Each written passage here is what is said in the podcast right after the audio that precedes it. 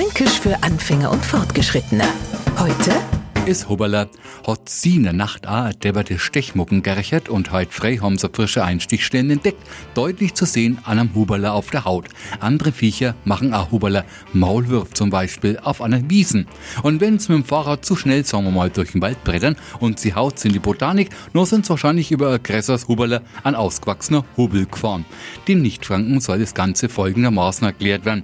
Huberler sind kleine, Hubbel größere Erhebungen. Doch Achtung, bevor Sie jetzt auf die Idee kommen, unseren Moritzberg im Vergleich zur Zugspitze als Hubbel zu bezeichnen, schauen Sie bitte mal die Erhebungen in Ihrer norddeutschen Heimat um. Fränkisch für Anfänger und Fortgeschrittene. Montag früh eine neue Folge und alle Folgen als Podcast auf podu.de.